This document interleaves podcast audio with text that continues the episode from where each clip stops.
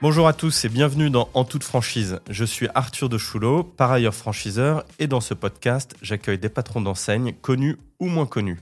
L'objectif de ce rendez-vous, lever le voile sur ce modèle encore trop peu connu, explorer les clés de réussite, les pièges à éviter et les tendances à suivre en matière de franchise au travers de parcours d'entrepreneurs inspirants.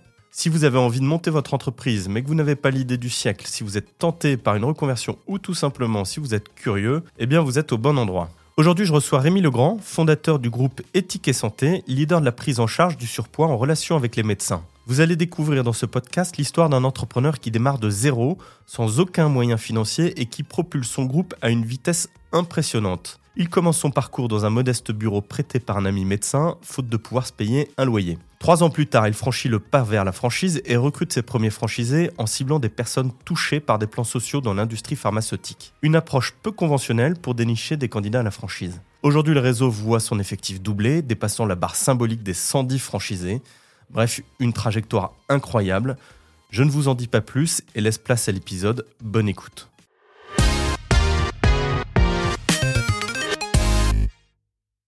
Bonjour Rémi. Bonjour. Bah, je suis ravi de te recevoir. Avec plaisir. On va, euh, comme d'habitude, euh, démarrer par euh, une première question. Et je voudrais revenir sur la création du groupe Éthique et Santé. Est-ce que tu peux me raconter déjà ton parcours et la genèse, l'idée, le projet et la création donc? Entre 1985 et 2005, j'étais dans l'industrie pharmaceutique. J'ai exercé à peu près toutes les, les fonctions dans l'industrie pharmaceutique. J'étais visiteur médical, délégué hospitalier, directeur régional. Et donc pendant 20 ans, euh, avec un tropisme très marqué dans toutes les pathologies euh, cardiovasculaires. J'étais beaucoup cardiologie, diabétologie, néphrologie, etc. Il y a un élément. As un profil scientifique ou tu. Alors j'ai un bac D, euh, à l'époque ça s'appelait un bac D. Après j'ai fait une maîtrise en droit. Et, quand j'ai cherché à rentrer dans la vie active en 1985, il y avait énormément d'opportunités dans l'industrie pharmaceutique. Et donc je suis passé du droit à, à la visite médicale. Mais j'avais un bac scientifique, oui.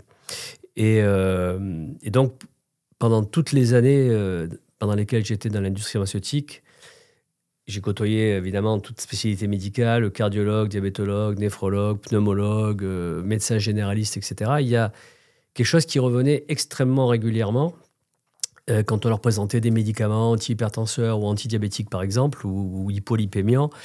tous ces médecins nous disaient bah, c'est bien beau vos médicaments, mais c'est vrai que si on arrivait à faire perdre du poids à nos patients, on aurait besoin de moins de médicaments. Ce qui est vrai, hein, puisque normalement, euh, les médicaments ne viennent euh, qu'après une perte de poids. Et je leur disais, ben oui, effectivement, vous avez raison, c'est effectivement très important de faire perdre du poids à vos patients, mais euh, qu'est-ce que vous, leur proposez? Eh ben, En fait, pas grand-chose, qu'on n'a on n'a pas vraiment de solution. Alors j'étais étonné de ça, parce que bon, c'est vrai qu'il y, a quand même des spécialistes hein, qui sont censés s'occuper de la surcharge pondérale. Mais euh, apparemment, euh, c'était assez déceptif pour les médecins. Et bon, alors, ce à quoi je leur répondais, écoutez, si vous n'avez pas de solution, euh, vous avez au moins les médicaments. Parce que moi, à l'époque, je présentais des médicaments.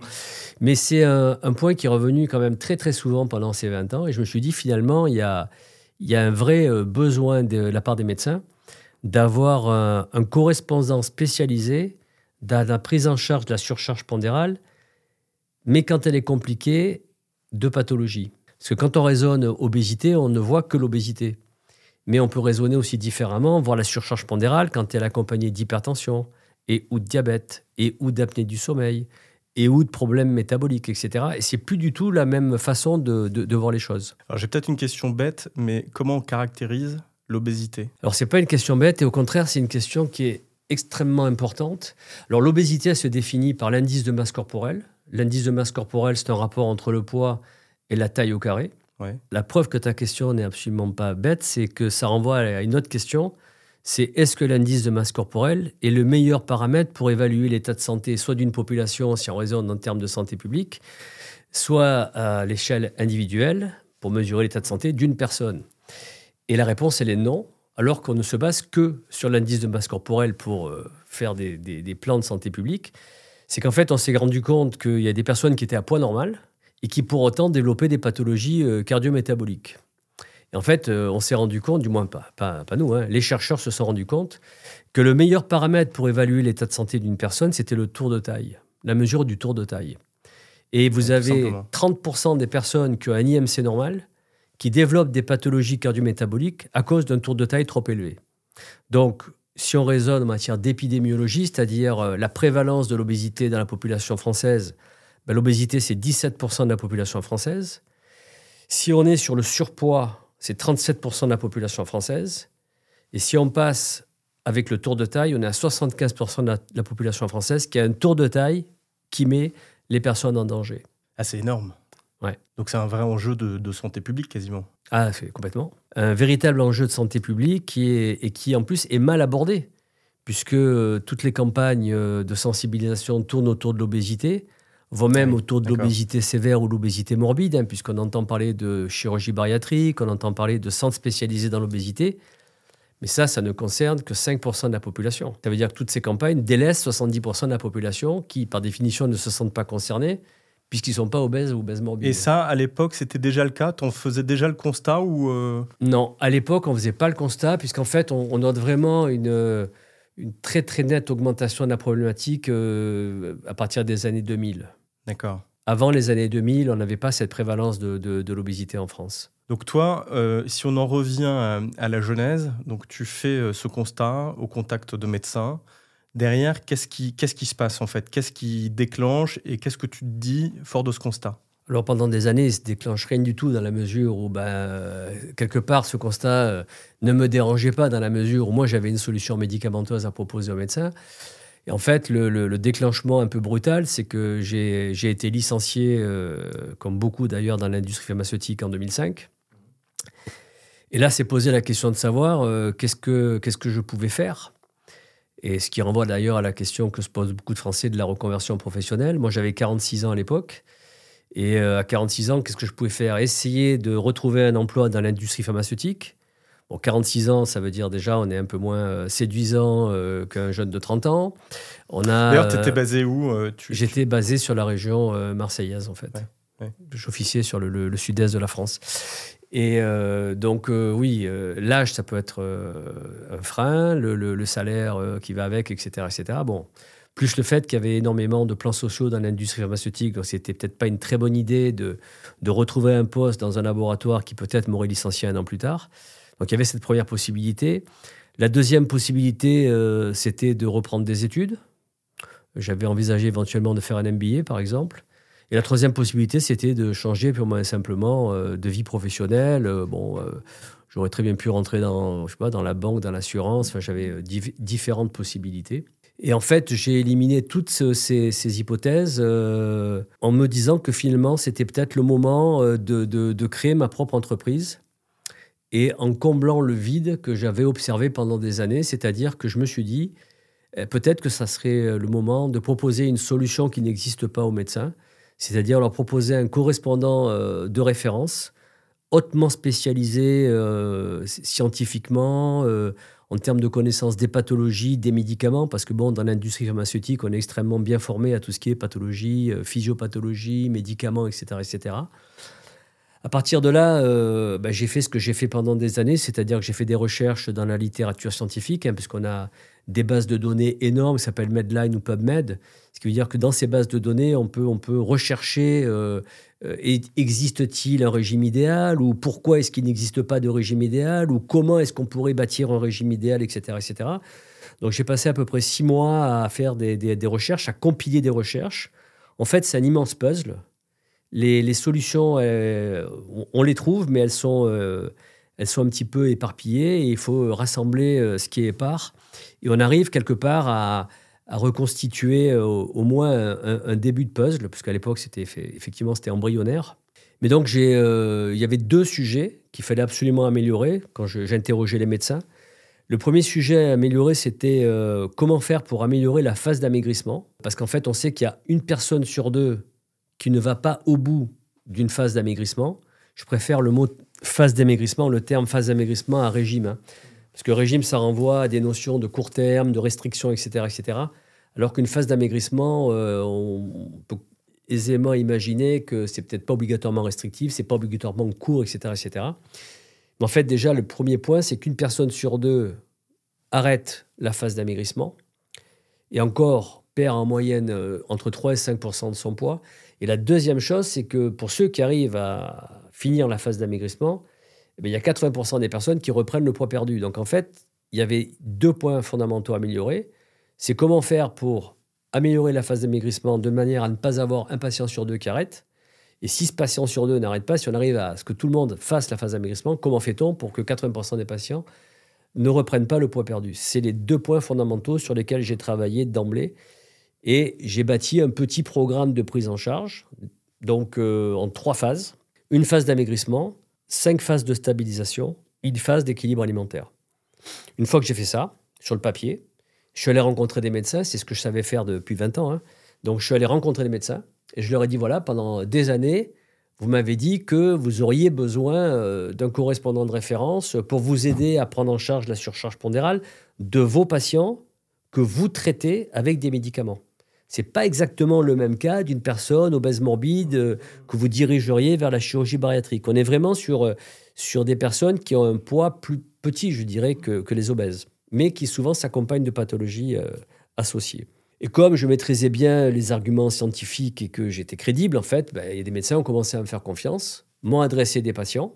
Donc j'ai pris en charge ces personnes avec ce, programme embryonnaire, le programme Donc, C'est-à-dire qu'à la base, c'est toi qui les as pris directement ben, En fait, au début, c'est moi qui faisais tout. Ouais, C'est moi qui démarchais les médecins, euh, c'est moi qui rencontrais les médecins, je, je recevais leurs patients. D'ailleurs, à l'époque, j'allais à domicile, hein, je n'avais même pas de lieu physique pour les recevoir, j'allais chez les gens.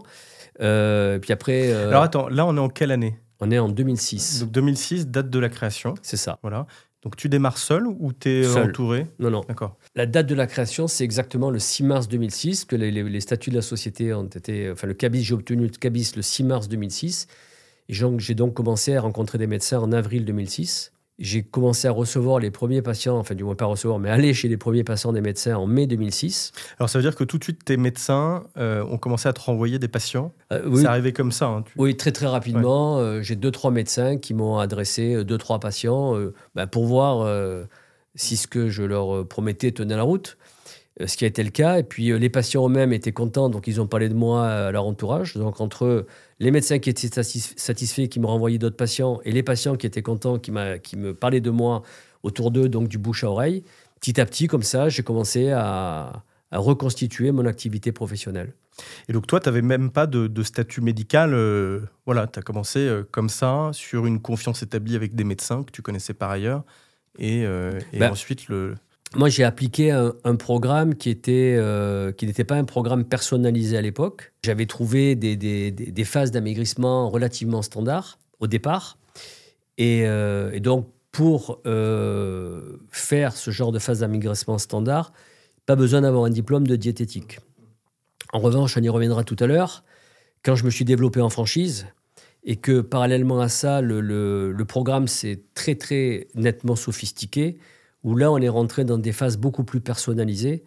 À ce moment-là, nous avons fait appel à des diététiciennes, puisque les centres RNPC aujourd'hui sont toujours constitués d'un ah directeur. tu vas nous parler euh, de l'acronyme RNPC. Oui, Et alors, avant ça, est-ce que tu as eu le sentiment, est-ce que ça a tout de suite marché en fait, ou est-ce que tu as dû réajuster euh, euh, Comment ça s'est passé le démarrage? Déjà, très rapidement, des médecins m'ont fait confiance, qui était de bon augure quelque part. Ça veut dire que un, ça répondait sans doute à un besoin. Mais déjà, un, il y avait un, réel mm, besoin. Mm, mm, Deux, la solution que je leur proposais, au moins sur le, papier, ça leur paraissait intéressant. Trois, quand j'ai reçu leurs patients, ils se sont dit finalement, euh, c'est sérieux, c'est du bon boulot. Les patients eux-mêmes étaient contents. Et donc, euh, donc bonhomme à ça, ça finit pas, enfin, ça se développe. Exactement, euh, ça se développe. on va dire que J'affine certaines choses que, bien évidemment, entre ce qu'on trouve dans les études, dans la littérature scientifique et la réalité euh, quotidienne, quand on a des personnes en face-face, c'est un petit peu différent. Euh, d'emblée, j'ai pris une option, c'est que j'accorde euh, énormément de temps aux personnes, c'est-à-dire que le premier entretien initial dure deux heures, et ensuite, je vois les gens tous les 15 jours pendant une demi-heure, à peu près en moyenne. Hein. Donc, un espace-temps extrêmement important donné aux patients avec beaucoup, beaucoup euh, de, de dialogue, d'explications. Et je me rends compte d'ailleurs que euh, les personnes ont, énormément besoin euh, d'explications. Il faut être extrêmement pédagogique pour que les personnes s'approprient finalement leur, et leur santé et, leur programme d'amaigrissement.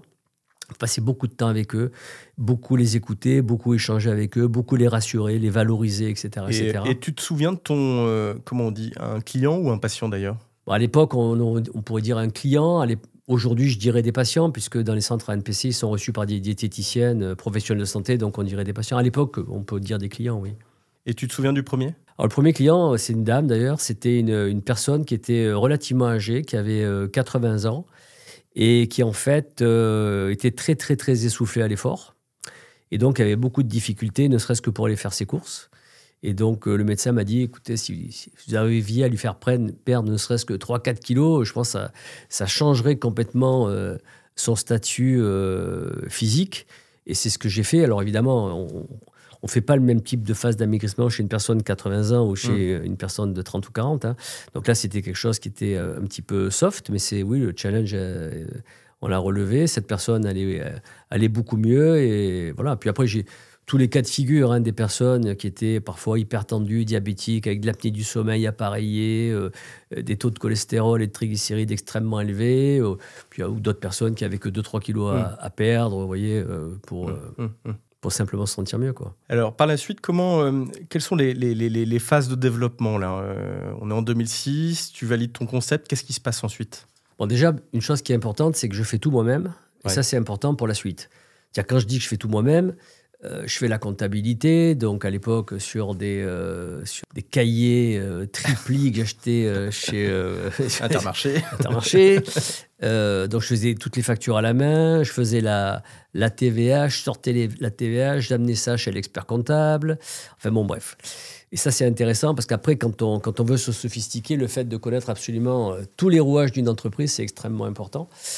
Donc, Déjà, première chose, je fais tout moi-même de manière complètement artisanale. Les process, évidemment, euh, sur la prise en charge des patients euh, évoluent, hein, parce que ne serait-ce que parce, que nous disent les gens, euh, on fait évoluer le concept. Et puis, il y a un moment où, ça, on est en 2007, donc ça fait un an et demi que j'ai créé ma société, que j'ai lancé mon activité. Il faut savoir que dans le landerneau de la visite médicale, de l'industrie pharmaceutique, les choses se savent vite. Et en fait, assez rapidement, euh, on sait que, euh, que Rémi Legrand, qui a quitté l'industrie, qui a créé une société, ben finalement, ça marche pas trop mal pour lui. Et donc, je suis approché par des personnes qui me disent ben, nous, on est dans un plan social et on nous propose euh, des fonds pour créer une aide, pour créer une entreprise, une aide pour la formation, etc., etc. Et en fait, on aimerait bien faire comme toi. Et en fait, le, ça part de là parce que moi, ce que je leur réponds à l'époque, c'est faire comme moi. mais moi, je ne sais pas comment on fait pour faire comme moi. Moi, je sais faire ce que je sais faire, mais euh, euh, savoir faire, faire à quelqu'un, c'est un autre process. Et puis, euh, sur quel modèle je ferai ça Donc, je ne sais pas. Mais en fait, bon, je suis quand même intéressé par le fait que des personnes me disent. C'est gratifiant. voilà, un, c'est gratifiant. Et deux, je me dis, ben, peut-être que je peux créer quelque chose, un groupe, mais sans savoir quoi. Et à l'époque, je viens sur Lyon, au Salon des entrepreneurs. On est en 2007.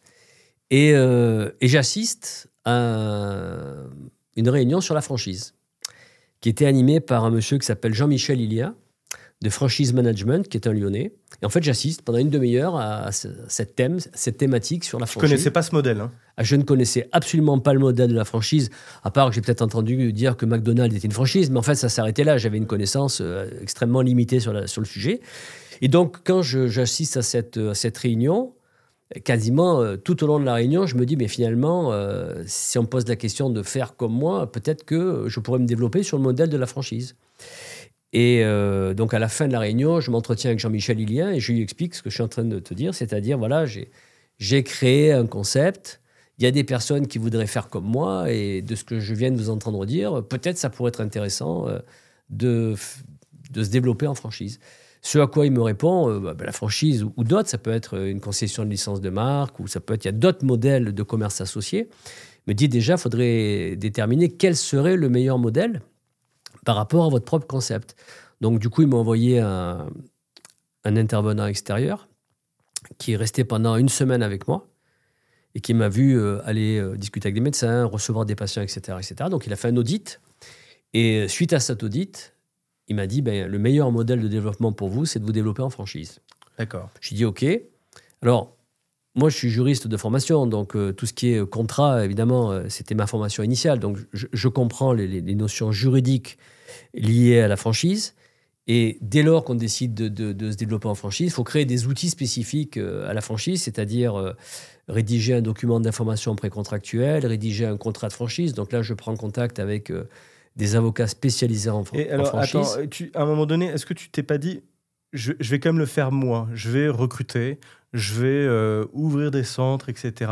Et je vais le faire moi ah, ah, je me suis absolument pas posé, cette, question. Absolument pas. la question se pose aujourd'hui, 15 ans plus tard. Euh, sur un modèle mixte, finalement, succursale, franchise. Mais à l'époque, je ne me suis absolument pas posé la question, puisque même Jean-Michel Hilien n'avait même pas évoqué cette possibilité de se développer en succursale. Il euh, faut voir qu'à l'époque, il y a 15 ans, euh, il y a eu énormément, énormément de plans sociaux dans les, laboratoires pharmaceutiques. Et les plans sociaux étaient extrêmement bien disants pour les collaborateurs, puisque il y avait euh, des primes euh, supra-conventionnelles, euh, des aides pour créer des entreprises, des aides à la formation. donc il y avait. Il y avait... Finalement, tu sentais qu'il y a des porteurs de projets, qui avaient la surface financière qui pouvaient décliner l'opération. Ah oui, tout à fait. Là, il n'y avait pas trop de problèmes à l'époque de trouver des fonds. Les droits d'entrée, ils étaient quasiment intégralement payés par, par le laboratoire pharmaceutique. Donc là, il y a cette période qui est certainement très enthousiasmante, hein, parce que tu, entres dans une nouvelle phase de développement. Euh, comment ensuite, une fois que toute la documentation est faite, comment tu recrutes ton premier franchisé? Ben, En 2008, en fait. Hein, toute l'année 2008, elle est consacrée. Alors, je continue mon activité euh, d'aller voir des médecins, de recevoir des patients des médecins, etc. Et à côté, euh, ben, co-rédiger le DIP, co-rédiger le contrat de, franchise, commencer à travailler sur une formation, parce que la question va se poser, c'est la question de la formation, qu'il a fallu créer de A à Z. Et en fait, à l'époque, ben, j'avais des amis dans l'industrie pharmaceutique, bien évidemment, hein, j'en ai toujours d'ailleurs. Et il y avait un plan social chez Sanofi, laboratoire Sanofi. Et en fait, j'avais une de mes amies qui était chez Sanofi, qui était très intéressée pour, euh, pour me rejoindre. Et elle a parlé de, de, de, moi à, des amis à elle. En fait, les cinq premiers franchisés étaient cinq visiteurs médicaux des laboratoires Sanofi. Donc ça s'est passé comme ça. Bah, génial, hein. finalement, c'est une bonne, euh, bonne façon de se développer. Hein. Et donc, le, groupe Éthique et Santé, donc, qui est la société de franchise, a été créé euh, en janvier 2009. Et on a fait la première formation pour les cinq premiers franchisés en février 2009. Une formation qui durait à l'époque euh, trois semaines. Alors d'ailleurs, euh, là, tu as un local déjà à toi ou tu es toujours en itinérance comment tu t'organises euh Non, là, euh, bah, la vie, elle est faite de rencontres. Hein, euh, c'est assez amusant d'ailleurs. Enfin, si l'anecdote vaut d'être racontée, je la raconte. Hein. Ah bah, c'est-à-dire que, c'est-à-dire que un jour, au décours de rencontre avec un médecin, alors je rencontre un médecin que je ne connais pas et qui est homéopathe. Il faut savoir que moi, quand j'étais dans l'industrie pharmaceutique, les homéopathes, par définition, on ne les voyait pas, puisque eux ne prescrivent pas des médicaments. Donc, ce n'est pas une cible pour l'industrie pharmaceutique, les homéopathes. Mais ce médecin, euh, j'avais reçu euh, euh, une, patiente à lui qui m'avait été envoyée par un spécialiste et qui m'avait dit le plus grand bien de son médecin, qui était homéopathe. je me suis dit, je vais le rencontrer quand même pour, pour parler avec lui. Et donc, je le rencontre, je discute avec lui de ce que je fais. Il me dit, ouais, c'est super ce que vous faites. Vous êtes installé où? Ben, je dis, je suis installé nulle part. moi, je lance mon activité. je n'ai pas les moyens d'avoir un, un, centre, etc., etc. Et il me dit, mais même nous, médecins, on fait plus ça, les visites à domicile, mais vous devez perdre un temps fou. Je dis, ah, je perds un temps fou, mais je n'ai pas, le, pas le choix. Donc euh, aujourd'hui, comme je n'ai pas le choix, euh, euh, je, fais comme ça. Il me dit, écoutez, venez avec moi. Donc il se lève, je le suis, on passe un couloir, il ouvre une porte. Et, et donc cette porte, un bureau encombré de quotidien du médecin de 20 ou 30 ans en arrière, de Paris Match des années 70, en fait, un local très très encombré. Il me dit, ça vous irait ça en termes de taille de local? Bah, Je dis, oui, ce serait euh, idéal. Je dis, mais je vous l'ai dit, hein, je n'ai pas les moyens de payer un loyer, hein, parce que quand on est euh, en reconversion professionnelle et qu'on lance une boîte, moi j'avais investi absolument euh, toutes mes économies dans le lancement de mon activité et j'avais pas les moyens de payer un loyer. Il me dit, mais je ne vous demande absolument rien. moi j'ai besoin de quelqu'un comme vous à mes côtés. Mes patients ont besoin de quelqu'un comme vous. Et si cette pièce, elle vous convient, bah, je vous la vide et lundi, vous vous installez. Bah, écoutez, avec, grand plaisir. Et donc en 2007, je me suis installé euh, chez ce médecin. Et euh, en fait, ça devenait extrêmement simple hein, parce que tous les patients euh, qui, qui, recevaient, qui étaient en surcharge pondérale avec d'attention, du diabète notamment mm-hmm. pas équilibré, ils me, les, me, les, présentaient et je les recevais. Et puis, comme il était juste à côté, si j'avais la moindre question sur l'état clinique du patient, j'avais la réponse en, en instantané. Et en fait, je suis resté avec lui pendant des années. Et aujourd'hui, pour la petite histoire, c'est lui qui est, que je l'héberge. Euh, ah il, est, au, siège social de groupe éthique et santé. Donc ça, finalement, c'est une, une évolution de ton concept, en fait. Hein, euh, de se dire, je vais m'installer dans un espèce de cabinet médical, capter du flux directement. Est-ce que ça, du coup, tes premiers franchisés, c'est quelque chose que tu as transféré, que tu as incité? Comment ça s'est fait? Comment ils se sont installés, eux? Eux ne se sont pas installés sur ce modèle-là. Ils se sont installés... Euh, non, sur un autre modèle. Ils ont pris des centres euh, isolés dans, un premier temps. Euh, je ne saurais même plus, même plus dire pourquoi on n'a pas euh, fait perdurer le modèle. En tout cas, aujourd'hui, c'est sûr qu'il y a beaucoup de, franchisés qui s'installent dans des maisons de santé, dans des centres médicaux. Ouais, Donc on est, un petit peu revenu à ce que j'avais fait à l'époque. Donc là, tu recrutes tes cinq premiers d'un coup, one shot. Comment ça se passe pour eux? La suite Alors déjà, je recrute les cinq premiers one-shot, mais il faut que je recrute aussi un staff pour m'accompagner, parce que là, je ne pouvais, pas, je pouvais pas tout faire moi-même. Donc j'ai recruté une, une, assistante, une secrétaire, euh, un peu Madame à tout faire à l'époque, en 2008. Cette personne, elle est encore à mes côtés aujourd'hui, euh, Madame euh, Françoise Gutiérrez. Donc 15 ans après, elle est, aujourd'hui responsable administrative et financière du, de groupe du groupe Éthique et Santé. Je recrute euh, Patrick Gaïté, euh, qui est un peu la même carrière que moi, qui est encore aujourd'hui directeur général de groupe Éthique et Santé. Ça, on est en, 2009. Et une diététicienne qui s'appelait Charlotte. Et... Ça veut dire qu'à ce moment-là, tu as un besoin de financement comment tu, te, comment tu finances? Tu fais des prêts? Tu ben, as suffisamment de fonds propres? Comment tu... Il eh ben, faut, savoir qu'à l'époque, euh, on a un peu le même problème aujourd'hui, c'est que les banques ne prêtent pas. C'est-à-dire que moi, j'ai absolument financé à 100% jusqu'à encore une période assez récente, tous mes développements. Je, suis, je ne suis quasiment jamais passé par euh, l'emprunt bancaire. Non pas que je ne le souhaitais pas, mais parce que les banques ne souhaitaient pas me prêter. Donc pour répondre à ta question, la première boîte que j'ai créée a financé la seconde. C'est-à-dire que pendant des années, euh, je ne me payais pas sur euh, Groupe Éthique et Santé, je ne me rémunérais que sur la première boîte. Et euh, les royalties, enfin les redevances des franchisés, euh, petit à petit, ont servi à, ont servi à payer les collaborateurs de Groupe Éthique et Santé. Donc il y avait trois personnes, plus moi, pour cinq franchisés. On avait un ratio de pratiquement. Donc là, euh, tu te structures. Oui. comment, comment la moyennaise prend avec ce nouveau staff, ces nouveaux franchisés? C'est quoi les premières phases de, de développement? Déjà, la mayonnaise, elle prend assez simplement dans la mesure où on s'installe chez moi. Parce que là, c'est toujours pareil, on n'a pas les moyens de se payer des locaux, donc on est tous chez moi. Tout le monde à la maison. Tout le monde à la maison. Donc euh, j'ai une grande table de salon, donc on était deux sur la table de salon, un dans la cuisine et, la quatrième à l'étage. Madame Gutiérrez, qui était un peu isolée à l'époque. Euh, donc en fait, pendant un an, on vit chez moi, du matin au soir. Donc ça crée des liens qui sont encore très forts aujourd'hui. Euh, et en fait, on fait tout nous-mêmes, hein, parce que je pense que le propre d'un chef d'entreprise, surtout d'une entreprise qui débute, c'est qu'on est absolument euh, des couteaux suisses. On fait tout.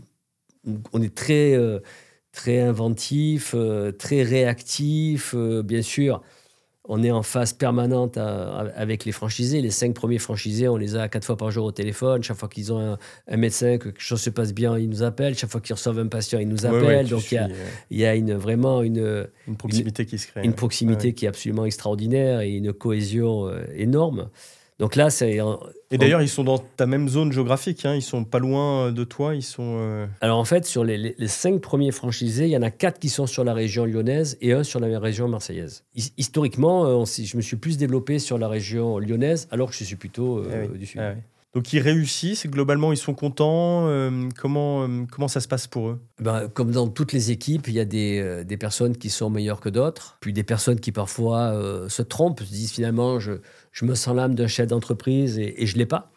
Donc, euh, dès la première année, il y a une personne qui s'arrête tout de suite, au bout de six mois, qui dit non, finalement, euh, je suis pas fait pour ça, je préfère retrouver un poste salarié. On a une deuxième personne qui avait une passion, c'était la musique, c'était le jazz, et qui finalement, elle se dit, bah, je vais plutôt euh, changer complètement de vie et je vais devenir jazzman professionnel.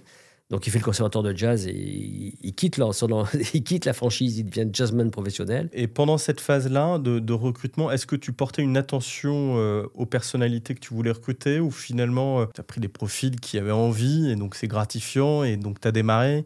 Peut-être que maintenant c'est plus le cas, hein. je pense que maintenant on fait tous très attention aux personnalités qu'on recrute, mais est-ce que pendant cette période-là, tu avais une attention particulière aux profils que tu, euh, que tu, que tu recrutais? Bon, déjà, euh, je, ne coulais pas sous les demandes. Donc, pour être honnête, euh, on peut pas dire, enfin, je ne peux pas dire que j'ai été extraordinairement sélectif, mais à côté de ça, j'ai pas non plus recruté n'importe qui juste pour, pour le plaisir de recruter.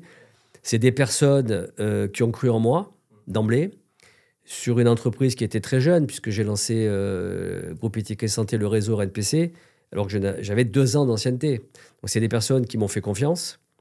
Et euh, ne serait-ce que ça, c'est extrêmement respectable. Euh, et puis, dans le cadre de mon activité, faut pas oublier que on réemploie quasiment 100% de nos connaissances antérieures. On, ne change pas de monde.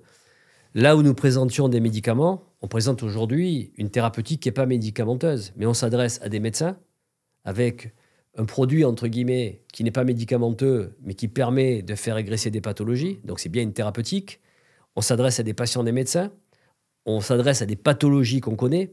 Donc en fait, finalement, euh, on, réemploie quasiment 100% euh, de nos connaissances antérieures. Les seules choses pour lesquelles on n'a pas été formé, c'est l'entreprise, sa propre entreprise. Enfin, tout le reste, euh, c'est des éléments qu'on maîtrise bien. Et ces cinq franchisés venant de l'industrie pharmaceutique, je savais déjà qu'ils allaient être relativement performants, ne serait-ce que pour présenter ce que nous faisions aux médecins. Alors on fait une petite pause acronyme. Tu parlais de réseau RNPC, est-ce que tu peux m'expliquer? Alors, RNPC, ça veut dire rééducation nutritionnelle et psychocomportementale. Alors, rééducation nutritionnelle et psychocomportementale, trois phases dans ce programme. Une phase d'amaigrissement qui dure en moyenne 3-4 mois, cinq phases de stabilisation qui durent euh, entre 6 et 8 mois, et une phase de retour à l'équilibre alimentaire, on dirait euh, la vraie vie. La rééducation nutritionnelle, finalement, c'est apprendre aux gens à mieux se nourrir. Et le côté psychocomportemental, c'est ben, finalement comment gérer ses émotions pour pas, euh, lors d'un stress, se jeter euh, euh, sur 15 gâteaux au chocolat, ou alors comment fait-on pour gérer des écarts On peut tout à fait accepter l'idée qu'on fasse des écarts le week-end ou qu'on parte en vacances, etc., etc. Finalement, comment je modifie un peu mon comportement pour réussir à, stabiliser mon poids sur le long cours. Donc il y, a vraiment ces, ces, deux points très importants. Et dans la notion euh, comportementale, je reviens à une notion qui est très importante que j'ai introduite tout à l'heure, c'est une notion de pédagogie. C'est extrêmement important que les gens comprennent ce qui leur arrive. Donc nous, on décrit tous les phénomènes physiologiques et physiopathologiques qui les ont amenés à la prise de poids bien souvent, indépendamment de leur propre volonté, contrairement à ce qu'on pense que quand on dit oui, mais si on ne veut pas prendre de poids, on ne prend pas de poids, c'est complètement faux. Il y a de multiples raisons pour lesquelles on peut prendre du poids sans vraiment euh, faire d'écart ou faire l'imbécile. Je crois que c'est très important qu'on explique ça aux gens. Ce qui est très important aussi, euh, c'est de, valoriser les efforts que ces personnes consentent, de capitaliser sur, sur tout ce qu'ils font et euh, d'accompagner les gens avec compréhension et avec empathie. Et ça, ça, ça relève franchement euh, du comportemental. Alors, tu vas m'expliquer comment on fait pour passer de 5 franchisés à 115. Tu en as 115, je crois. Quelles sont les étapes et comment tu voilà comment on fait en fait? Comment tu as fait pour passer de de 5 à 115 et quelles ont été les grandes étapes? En fait, c'est un peu comme le début de l'activité, c'est-à-dire qu'il y a, il y, a, il y a beaucoup de bouche à oreille, c'est-à-dire que les premiers franchisés ont parlé de nous autour d'eux et puis euh, L'industrie pharmaceutique, c'est un petit monde. Hein. Euh, tout le monde se connaît, euh, nous connaissons tout le monde. Donc, ça veut dire que quand il y a des plans sociaux dans les, dans les laboratoires pharmaceutiques, bien évidemment, nous rencontrons les directions des ressources humaines, nous rencontrons les cabinets ah ça, ah ça, veut dire que du coup, tu anticipes, enfin, de toute façon, ça doit se savoir, quand il y a des plans sociaux qui se mettent en place, warning, faut que j'aille rencontrer la DRH et que j'aille lui parler de mon, euh, de mon concept. Exact. Donc, en fait, on est proactif, on rencontre. Ben, les laboratoires pharmaceutiques euh, qui, procèdent à des, euh, des, plans sociaux. Nous rencontrons les cabinets d'outplacement. Euh, il y a aussi un, élément extrêmement important. je le disais tout à l'heure, la vie est faite de rencontres. je rencontre un journaliste qui était le rédacteur en chef d'une revue qui a disparu, qui s'appelait Visite Actuelle, qui était une revue qui était distribuée gratuitement à tous les visiteurs médicaux de France, à l'époque 25 000 visiteurs médicaux. Et cette personne, je la rencontre et elle est très séduite par, par ce que je fais. Et donc, il me consacre plusieurs articles. Donc, j'ai une visibilité euh, quasi instantanée, euh, gratuite. Euh, et donc, je suis contacté régulièrement par, par des, visiteurs médicaux qui souhaitent ben, changer de vie quelque part. En fait, cela étant, on a beau être. Il y a un ratio en franchise que j'imagine que tu connais aussi bien que moi. Hein. Sur 100 contacts, on signe un contrat. C'est un ratio euh, qu'on retrouve à peu près dans tous les réseaux de franchise. Donc on a beau être contacté. Euh, D'abord, il y a des personnes qui ne vont pas jusqu'au bout du process pour mille raisons. Et puis nous-mêmes, il y a des personnes dont on se dit euh, qu'on ne les retiendra pas parce qu'elles n'ont pas le profil euh, adéquat. le profil adéquat, notamment pour devenir chef d'entreprise, que c'est quand même euh, une mentalité, un, mental, je dirais plutôt, particulier que d'être chef d'entreprise. Donc parfois, on est, appelé, on est amené à, à récuser des personnes parce que le profil n'est pas, à notre sens, le bon profil pour être chef d'entreprise. Et est-ce que ton regard là-dessus, il a évolué avec toutes ces années euh, sur la perception du modèle de la franchise? Est-ce que tu, tu, poserais le même regard que tu avais dans les années 2008, 2009, 2010 à maintenant? Moi, je pense que le, le, le, modèle de la franchise, euh, c'est un modèle qui euh, reste encore assez mal connu, qui mériterait d'être beaucoup plus promu. Je trouve que c'est un contrat qui est, qui est extrêmement équilibré entre les droits et obligations du franchiseur et les droits et obligations du franchisé. D'un point de vue euh, juridique, je trouve que c'est un contrat qui est extrêmement équilibré. Donc ça, c'est un point qui est important.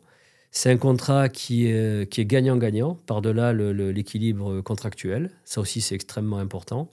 À condition, bien évidemment, que euh, les droits d'entrée ne soient pas exorbitants, que les redevances soient réutilisées pour le, bien du réseau et pour le bien des franchisés. Oh, tu m'as parlé de l'acronyme euh, RNPC, mais on pourrait aussi dire deux mots sur groupe éthique et santé. Et c'est pas par hasard que j'ai appelé ma société éthique et santé, parce que j'accorde une importance extrêmement euh, grande à la notion d'éthique. Et donc, euh, c'est vrai que j'ai toujours voulu que la franchise groupe éthique et santé soit respectueuse de tous les intervenants et que, et que notamment tout le monde y trouve sa part de croissance et euh, c'est ainsi que depuis, euh, depuis 15 ans, euh, quasiment 100% du montant des redevances sont systématiquement réinvestis pour le D'ailleurs, c'est peut-être le moment de parler du label, je ne sais pas si on peut dire ça comme ça, ce que tu es société à mission depuis quelques mois. Est-ce que tu peux nous en dire plus? Parce que finalement, c'est l'incarnation de ce que tu dis, l'incarnation concrète. En fait, déjà, dès 2009, j'étais très sensibilisé, humainement, hein, je veux dire, par-delà les, les, côtés sociaux, mais humainement, j'étais euh, très concerné par le fait que je souhaitais que mes collaborateurs euh, se sentent le mieux possible au travail. L'ergonomie du poste de travail, la lumière, la clim si possible, ce genre de choses. Donc j'étais très concerné par ce qu'on appelle aujourd'hui la responsabilité sociétale de l'entreprise. Donc pendant des années, entre 2009 et 2023, j'ai euh, tout mis en œuvre pour que mes collaborateurs se sentent le mieux possible dans leur environnement de travail, euh, physiquement, euh, mais aussi mentalement et moralement. Et j'ai découvert une loi, alors une loi qui s'appelle la loi Pacte, qui a été votée en 2019. Je l'ai découverte tardivement, bizarrement, je l'ai découverte en 2023. Et cette loi institutionnalise euh, la responsabilité sociétale euh, de l'entreprise dans une dimension qui est encore plus grande, qui s'appelle la, dimension ESG, environnementale, sociétale et de gouvernance. Donc c'est une, euh, une vraie prise de conscience de la part des entreprises et qui peuvent être objectivées par un changement de statut et d'objet social. C'est ce qu'on a fait. D'ailleurs, les, les sociétés à mission, aujourd'hui, il y a 1353 sociétés à mission en France sur les 3 200 000 entreprises françaises. Et ces entreprises ont modifié leur statut et ont adopté un objet social où on introduit notamment ces missions en termes d'environnement, euh, de, de, sociétaux et, de gouvernance. par exemple, en matière euh, d'environnement, ben, la question qu'on peut se poser, c'est euh, comment réduire l'empreinte carbone. Nous, on est 300, il y a 300 franchisés et diététiciennes qui ont des voitures. Est-ce qu'on peut sensibiliser l'ensemble de ces personnes à se déplacer plus en transport en commun euh, nous, on fait des séminaires. Est-ce qu'il vaut mieux faire un séminaire en France ou à l'étranger? On prend l'avion, on prend le train. Enfin, tout un tas. C'est très engageant. Oui, tout un tas de mesures pour diminuer l'empreinte carbone, par exemple. Et puis dans le cœur de notre métier, on est, on est au cœur d'un problème de société, puisque la surcharge pondérale est un vrai problème sociétal. Hein. Euh, L'OMS considère que, l'obésité est la plus importante épidémie non infectieuse de tous les, temps. Donc on est, face à un problème de santé publique majeur. Et donc, nous, notre mission, finalement, c'est de mieux prendre en charge la surcharge pondérale et d'aider les patients à avoir une meilleure santé. Donc, on est au cœur de notre mission principale. je voudrais quand même revenir euh, euh, sur, la franchise et, euh, et, je voudrais te faire parler de parcours de franchisés. Est-ce que tu as quelques exemples de parcours d'entrepreneurs en franchise dans ton, dans ton groupe pour lequel tu as une, une admiration ou en tout cas voilà, quelque chose à, à montrer qui est inspirant? 100% bah, des franchisés sont inspirants puisque 100% des franchisés ont eu le courage de franchir le cap et de devenir chef d'entreprise. C'est très compliqué en France d'être chef d'entreprise. Moi, j'ai beaucoup voyagé. Je sais qu'aux États-Unis, euh, ils créent une entreprise chaque matin quand ils se lèvent. Hein. Ils ont la culture de l'entreprise, ils n'ont pas peur de faire faillite. D'ailleurs, ils disent comme euh, un chef d'entreprise qui n'a pas fait faillite, c'est pas un bon chef d'entreprise. Donc, c'est une culture complètement différente de la culture française. Nous, on n'a pas du tout la culture de l'entreprise. Euh, moi, dans toute ma scolarité, y compris pendant mes études, à aucun moment, quelqu'un m'a dit euh, ça, ça ah, bah, serait super que tu, que tu montes une entreprise. Je ne l'ai jamais entendu de ma vie. Et je l'ai fait pas par courage, je l'ai fait parce que je ne pouvais pas faire autre chose. Je, à l'époque, je n'avais pas d'autre choix que de créer une entreprise. Je ne l'ai pas fait de manière proactive à l'époque. Je l'ai fait parce que je, pas je n'avais pas d'autre solution que de créer ça. Donc déjà, la première chose que je dirais, c'est que les franchisés qui nous rejoignent ont d'autres choix que de nous rejoindre. Et s'ils font le choix de nous rejoindre, bah, c'est déjà qu'ils ont l'immense courage de, de, changer fondamentalement de statut et de devenir chef d'entreprise. Donc déjà, ça, c'est un point qui est très important. Ensuite, par rapport au profil, puisque tu, veux me faire parler des profils, on a des profils euh, très atypiques, hein, euh, parce qu'au départ, on était euh, concentré à 100% sur des, des gens qui venaient de l'industrie pharmaceutique, visiteurs médicaux, directeurs régionaux, etc., etc. Mais on a par exemple des secrétaires médicales qui ont été franchisés chez RNPC. Euh, on a des diététiciens et des diététiciennes qui sont euh, franchisés RNPC. Dont on a des, commerciaux qui étaient euh, chez Kellogg's, par exemple, qui sont franchisés RNPC. Donc aujourd'hui, on a, on a ouvert nos, profils à, d'autres profils que, ceux de l'industrie pharmaceutique. Et globalement, pour peu que ces personnes disposent, il y a deux qualités essentielles, je dirais, pour, pour réussir comme franchisé chez RNPC. La première, c'est la capacité de persuader des médecins à l'intérêt de notre concept à nous envoyer des patients. Et deuxième, c'est être capable de manager très correctement euh, son ou ses collaborateurs euh, qui vont prendre en charge les patients des médecins. Euh, ceux qui, cumulent ces, deux qualités, je dirais, bah, réussissent parfaitement bien. D'ailleurs, je me posais une question. Il y a une prise en charge par la, la Sécu ou les mutuelles alors ça, c'est un paradoxe, c'est-à-dire que alors qu'on est face à un problème de santé publique majeur, le coût de la surcharge pondérale en France, c'est 10,9 milliards d'euros par an, donc c'est un coût qui n'est pas négligeable. Eh bien, bizarrement, il n'y a aucune approche diététique qui est remboursée par la sécurité sociale. La seule approche qui est remboursée par la sécurité sociale, c'est la chirurgie bariatrique. Et il y a 60 000 opérations de chirurgie bariatrique en France par an, si on relativise par rapport à 17% de la population française qui est obèse. Donc euh, voilà, c'est l'immense majorité des Français n'ont pas accès aux soins diététiques remboursés. Donc le programme RNPC n'est pas plus remboursé que les consultations de diététiciens en libéral. Est-ce que c'est euh, un frein? Non, pas vraiment. Nous, on a pris en charge plus de 100 000 patients sur les 15 dernières années, patients issus de toutes les catégories socio-professionnelles, des plus riches aux plus pauvres. en fait, le, critère qui est prépondérant, c'est un critère de, motivation. Dès lors qu'une personne est motivée pour améliorer sa santé, elle est prête à, consentir des efforts, en sachant que le, coût du programme RNPC euh, n'est pas exorbitant ni rédhibitoire, sinon 100 000 personnes ne l'auraient pas suivi. Qu'est-ce qu'on peut souhaiter euh, au groupe Éthique et Santé sur les cinq prochaines années? Alors le 2 octobre 2023, nous avons lancé la, la plus importante étude au monde, parce que comme tu as compris, euh, venant d'un domaine euh, scientifique, touchant des médecins qui basent leur médecine sur des preuves scientifiques, j'ai souhaité mener des études. Et d'ailleurs, le réseau RNPC a d'ores et déjà publié sept études et là, on vient de lancer la plus importante étude au monde. C'est une étude qui porte sur 10 000 patients, qui va porter sur 10 000 patients. Donc déjà, l'effectif est, énorme. Et ces patients vont être suivis pendant 5 ans. Et ça, ça n'a jamais été fait dans le monde. Donc ça veut dire qu'on va apporter vraiment une, une, pierre extrêmement importante au monde de la recherche. De cette étude vont apparaître des pistes en matière de dépistage, de prévention, de détection beaucoup plus précoce de, pathologies liées, à la surcharge pondérale. Je vais prendre qu'un seul exemple et tu vas voir, il est relativement édifiant. On entend beaucoup parler du foie gras aujourd'hui, de la maladie du foie gras. La maladie du foie gras, en fait, c'est un foie qui est infiltré de graisse, qui est anormal. Et en fait, euh, ce foie, s'il est infiltré de graisse et qu'on fait rien, au bout d'un moment, il peut devenir fibreux, ce qu'on appelle une fibrose hépatique. Et selon le degré de la fibrose hépatique, le moment où on détecte cette fibrose hépatique, l'espérance de vie, elle peut être de moins d'un an ou de plus de cinq ans, selon le moment auquel on détecte cette fibrose. Donc moins d'un an ou plus de cinq ans, euh, l'enjeu il est, il est absolument euh, immense par rapport euh, à, un patient. Et donc on se dote d'outils pour justement détecter de manière la plus précoce possible, alors pas que cette pathologie du foie, mais aussi l'apnée du sommeil. Il y a plein de pathologies aujourd'hui qui sont sous-diagnostiquées, sous-dépistées et sous-traitées.